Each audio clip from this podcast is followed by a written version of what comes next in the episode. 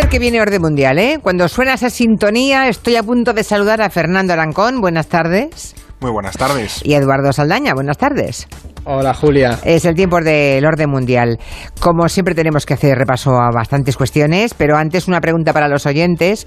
La verdad es que lleváis unas cuantas semanas que todos los oyentes os pillan la trampa, ¿eh? el truquito, y aciertan la pregunta. A ver este año, eh, esta, esta semana si la cosa está igual de fácil o no. ¿Qué pregunta quieres plantear, Eduardo? Pues como O Fernando, vamos, o Fernando, no Ah, sé. vale, digo, si no lo digo yo. Dale, Fer. Venga, Fernando. Sí, que, que eso, que están últimamente muy revoltosos los, los oyentes y nos aciertan demasiado, demasiado listos, así que vamos a intentar pillarles. A ver. La pregunta de esta semana, ¿cuál es el país de la OCDE, que son las economías más avanzadas del mundo, que más porcentaje de su, de su PIB invierte en sanidad? Repito, ¿cuál es el país de la OCDE que más porcentaje de su PIB invierte en sanidad? ¿Estados Unidos, Dinamarca o Alemania? Estados la- Unidos, Dinamarca Twitter, o Alemania. la- Bueno, ya está en Twitter porque lo habéis puesto vosotros. También está eh, puesto en la página de, de este programa, en arroba Julia en la Onda, y ya han votado más de 100 personas, y eso que Sí, acabamos de empezar. Y, y veo que de momento gana por, mm, en fin, por goleada Dinamarca con un 62%. Eh, luego viene Alemania con un 22% y Estados Unidos con un 14%. No esperaba yo dar porcentajes tan pronto, nada más empezar, pero bueno, entran ustedes y digan cuál creen que de esos tres países de la OCDE, cuál invierte mayor porcentaje de- del PIB en sanidad. Yo esta sí que me la sé, ¿eh? ya os lo digo. Esta sí que me, esta hoy sí que me la sé, además seguro, pero no voy a decir nada. Bueno, Claro, claro. hay que dar la pregunta. Ahora vamos con otra, otra pregunta que nos ha dejado una oyente a través de WhatsApp y que viene de Polonia. Escuchen. Es a raíz de que vi ayer que en Polonia se ha, se ha prohibido el aborto y yo pensaba que esta medida se había echado para atrás. Entonces, si nos podéis explicar un poco qué ha pasado. Bueno, ¿qué ha pasado en Polonia con la ley del aborto? Creo que hay una, uno de los supuestos que ha quedado suprimido, el de la malformación del feto, ¿no? Exactamente, además creo que estuvimos comentando en noviembre esta polémica y es que el partido de gobierno, que es el PIS, había planteado una ley muy restrictiva con el aborto y pues hubo manifestaciones en todo el país y se llevó al Tribunal Constitucional para que dictaminara si, oye, si esa ley era o no, o no legal. Y hasta ahora en Polonia, Julia, se podía abortar por caso, en caso de violación, de incesto, de malformaciones del feto y cuando la vida de la madre estaba en peligro. Y lo que ocurre es que esta nueva ley prohíbe que se aborte en caso de malformaciones del feto. Y es que este supuesto es el principal, por, o sea, es una de las razones principales por las que se realizan abortos en el país. Para que nos hagamos una idea, si en 2019 hubo 1.100 abortos en Polonia, el 97% fueron por malformaciones del feto. Entonces, ¿qué ocurre? Que ayer el Tribunal Constitucional dictaminó que ese, ese supuesto, el de malformaciones, es inconstitucional y que por lo tanto la nueva ley estaba bien. ¿Qué ocurre? Que con esto Polonia prácticamente va a prohibir el aborto en el Claro, país. Claro. Entonces es un movimiento que es muy inusual dentro de la Unión Europea. De hecho, creo que es el único país miembro que ha ido hacia atrás en este asunto, es decir, que no ha progresado en las libertades de, de la interrupción del embarazo. Y al final esto es otra muestra de la deriva que vive el país, es decir, políticas ultraconservadoras que, que chocan con el espíritu europeo. De todas formas, por añadir una cosa, Julia, tenemos que estar muy pendientes de la reacción social. Eso, eso, iba a preguntar, ¿no van a quedarse de brazos cruzados los polacos y No, las no, no, polacas, sobre todo? Para nada, de hecho ya se han organizado manifestaciones y lo que puede ocurrir es que nos encontremos con una situación como la que vivimos en noviembre y es que las mujeres empiezan a manifestarse y el descontento social mm, general por la crisis económica, la crisis del coronavirus, también ayude a que otros gremios, en su caso en noviembre fueron taxistas, eh, transportistas, se unan a ese movimiento y acabe canalizando un descontento contra el gobierno. Entonces vamos a ver si el gobierno mm, finalmente acaba pasando la ley, pero por el momento ellos han dicho que van para adelante con, con la ley y que van a prohibir el aborto prácticamente. Tremendo. Bueno, vamos con el En la tema. Unión Europea, ¿eh? que es un país miembro, ojo. No, aquí a tres horas de vuelo, sí, sí. Eh, Bueno, el fun- fundamentalismo religioso trae esas cosas, ¿verdad? Nadie está obligado a abortar si no quiere. eh, y es un derecho que han conseguido las mujeres, ¿verdad? En Andorra también está prohibido, de hecho, como recordatorio, Sí, nuestro vecino. sí, sí, sí, sí, pero es un país muy pequeñito y obviamente Eso tiene es. muchas alternativas, ¿no? Eh, yendo hacia el norte o hacia el sur. Bueno, vamos con el tema central de hoy. La semana empezó con la mala noticia de que la farmacéutica AstraZeneca, una de las principales suministradoras de vacunas contra la COVID-19 eh, de la UE, no iba a cumplir con los plazos de entregas. Aquí nos quedamos todos ya perplejos. La Comisión Europea y la farmacéutica llevan ya días de disputas, que si uno concede una entrevista a varios medios, la Comisión eh, se pone firme. En fin, reuniones en las que no acaba de quedarnos muy claro lo que está ocurriendo. A ver, desde vuestro punto de vista, por lo que habéis averiguado, viendo prensa, digamos, yendo a las fuentes y viendo también las reacciones de la prensa europea, ¿qué diríais que está ocurriendo con el suministro de las vacunas? Vamos a ver, a ver si no me lío contándolo porque tiene miga el asunto. Ahora mismo nosotros, en la Unión Europea, pero también en España, estamos recibiendo la vacuna de Pfizer Biotech, que se produce en Europa, y la de Moderna, que viene de Estados Unidos.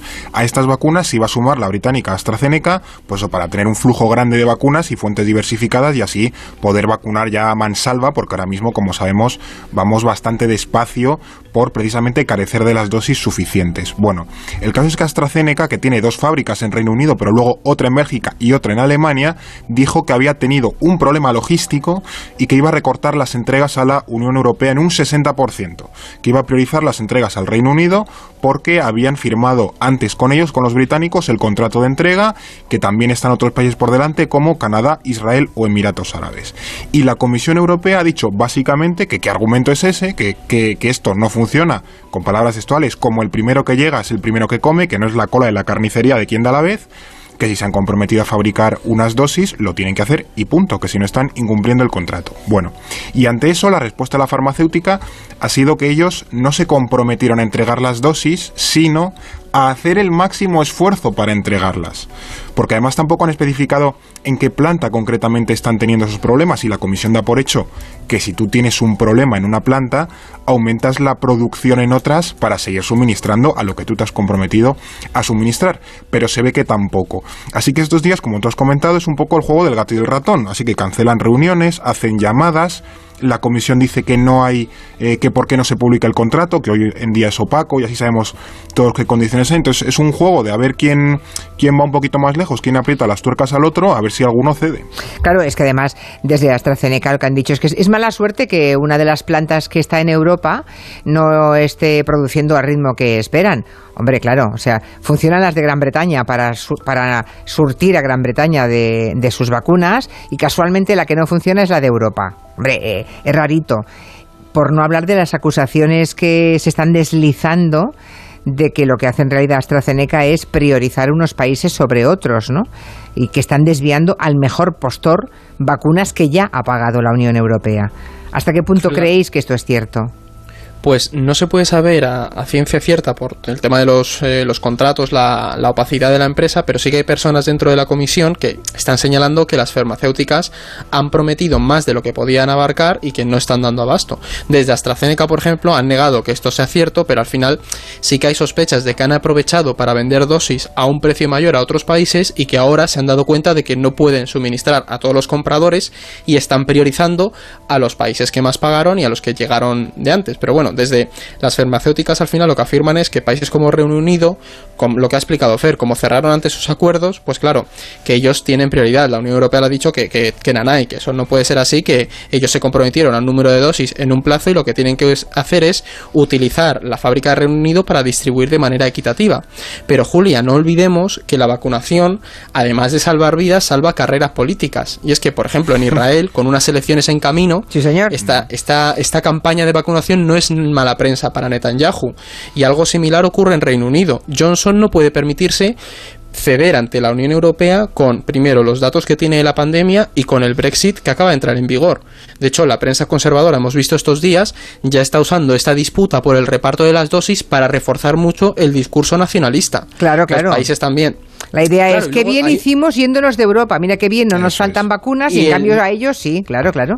Claro, y luego el tema de no pueden quedarse con nuestras vacunas. Tú imagínate la imagen que sería que de repente la fábrica de Reino Unido mande vacunas a la Unión Europea. Es decir, eso es una herramienta política tremenda para los conservadores. También es cierto que países como Israel, Estados Unidos o Reino Unido, como han ido ellos por libre, se han movido mucho más rápido, han pagado a un mayor precio las, las dosis, entonces están haciendo, o sea, utilizan esa ventaja. Entonces al final el riesgo lo que se está viendo es que esto esta situación dañe las relaciones entre los países miembros de la Unión Europea y esa idea de la solidaridad europea, porque yo no quiero dejar de recordar cómo hace un año la desesperación por la pandemia nos llevó a ver cómo entre los propios eh, aliados y miembros de la Unión Europea se vetaban o se bloqueaban envíos de material sanitario. Entonces la Comisión tiene un reto por delante de evitar que esto salte por los aires y los países se pongan a buscar vacunas a lo loco. Yo me acuerdo como cuando había un, un, eh, un envío masivo de mascarillas hacia Alemania, pagadas ya por Alemania, y me acuerdo que a pie de escalerilla llegaron los americanos enviados de Trump y ese avión, en lugar de volar a Frankfurt, voló a Estados Unidos. Que te vienes conmigo. Exactamente. Claro, claro. Es Y- que es un mercado persa que cuando se trata de salud es tremendo. Sí, sí, sí. Y Bruselas. vemos gracias a que Julia lo está llevando esto a la Comisión, porque si no, imagínate, esto sería una, un navajeo constante Bueno, si no claro. tuviéramos a la Unión Europea ahí gestionándole. Claro, somos 27 países unidos. Imagínate. Uno a uno no pintaríamos nada. Pintarían los más grandes, pero los demás es que no pintaríamos nada. Bruselas, desde luego, ha endurecido el tono.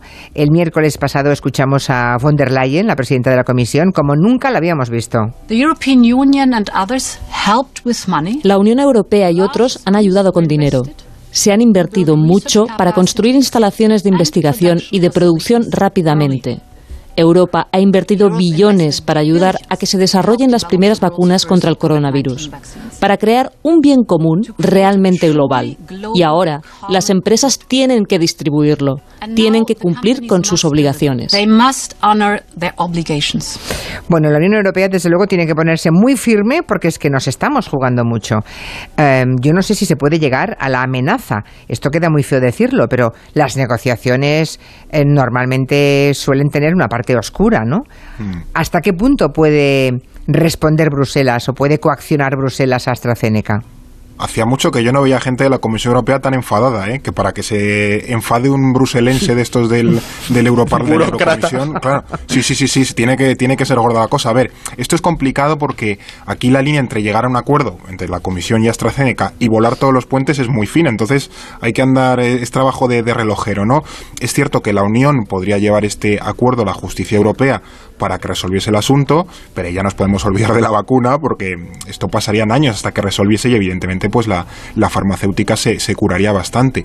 Luego también la Comisión Europea ha dicho que por ello se hace público el contrato, pero por la cláusula de confidencialidad la farmacéutica tiene que estar de acuerdo en que eso se revele. Si la Unión lo hace unilateralmente, es ella la que viola el contrato y de nuevo los puentes rotos. Entonces, mm, tampoco creo además que la multinacional AstraZeneca eh, quiera hacerlo público porque a lo mejor no llevan mucha razón en lo que en lo que están planteando, ¿no?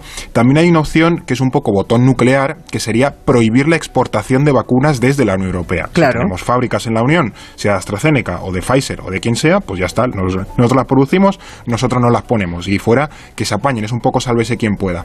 Pero claro, también sería una manera de ahogar al Reino Unido que como habéis estado comentando, eh, Boris Johnson está, vamos, a tope con este rollo nacionalista británico de que nuestras vacunas son para nosotros, ¿no? Entonces, eh, es cierto que el Reino Unido también ha instigado un poco esta situación.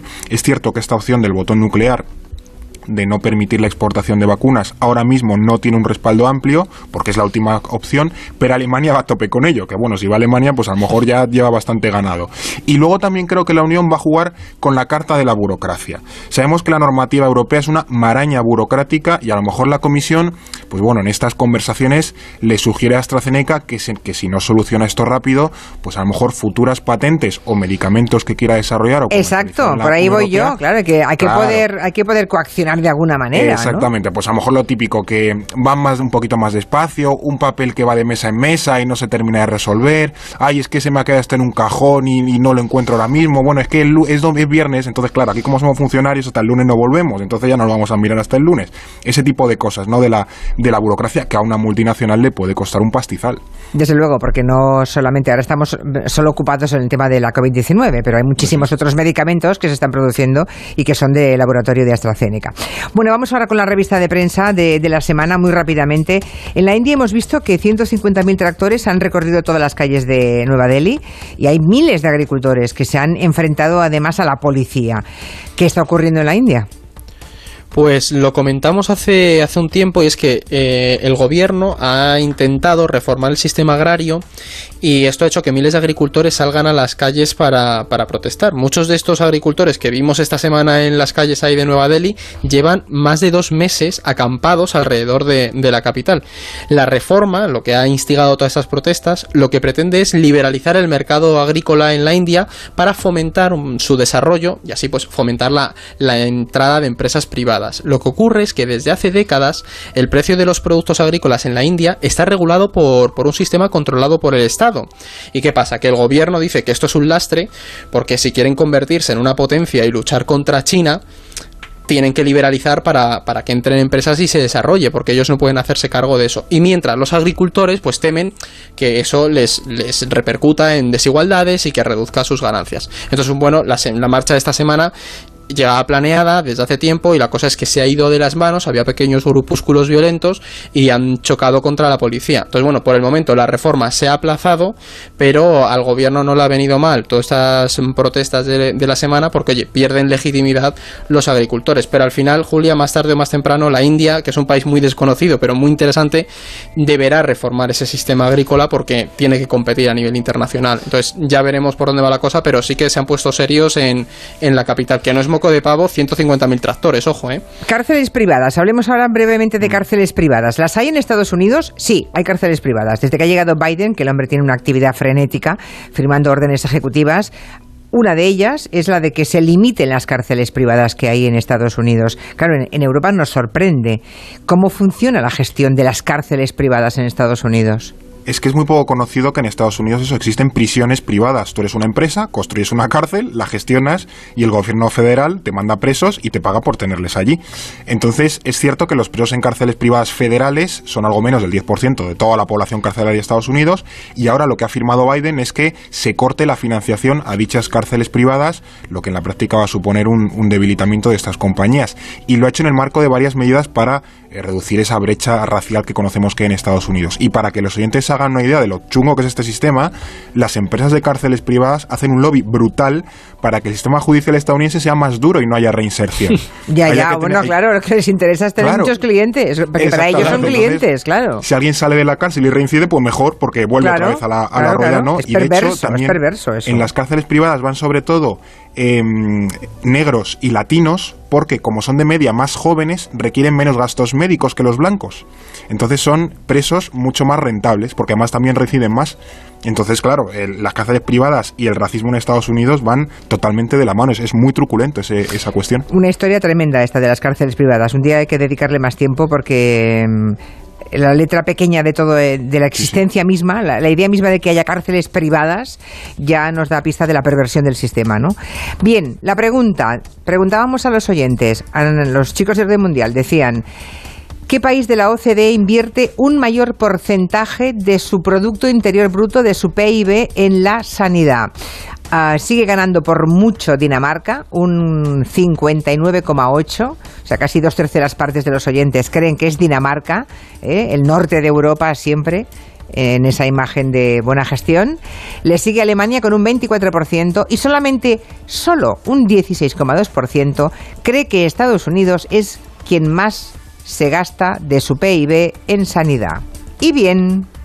Pues la respuesta ver. correcta es Estados Unidos, Ajá. los que menos han elegido, sí. les hemos, ya, ya en esta no han estado tan finos, destina un 16,9% de su PIB a la sanidad, lo cual es una barbaridad. En España es casi la mitad, un 8,9%, porque además aquí, a lo mejor han picado los oyentes, gasto en sanidad no es solo la pública, y tampoco es gasto del gobierno, sino qué cantidad de recursos del país van a sanidad, y recordemos que en Estados Unidos es desmesurado por la cuestión de los seguros sanitarios y además, como sabemos, tampoco se traduce en una mejor salud, lo cual es una deficiencia no, no. Del, del, sistema. La esperanza de vida en Estados Unidos es de 79 años, que es muy baja para un país desarrollado. De hecho, tiene la misma que Cuba o que Líbano, y de hecho lleva varios años estancada la esperanza de vida en Estados Unidos. Alemania, por cierto, es un 11,2% y Dinamarca un 10,5%. Claro, yo creo que aquí la trampa estaba en, en, que, en que, era el, el porcentaje del PIB Y yo Claro, creo que los oyentes han interpretado, yo creo que han interpretado cuánto gasta, eh, cuánto gasta mm, el Estado en la sanidad. No, no, Pero el pensemos Estado en el PIB de Estados Unidos, Claro. pues un 17% es, es enorme. una salvajada. Una barbaridad. Pero los que hayan pasado por allí saben que los seguros médicos Claro. se llevan una cantidad de dinero mensual enorme, ¿no? Y que la, cari- y que la sanidad es carísima realmente, eh, muy cara en Estados Unidos. Bueno, pues nada, que han picado los oyentes. La semana que viene ya estarán en previsión de que les volváis a, a, buscar las cosquillas. Hasta el próximo mar- eh, jueves. Hasta la próxima. Adiós. Adiós. Un mensaje de Securitas.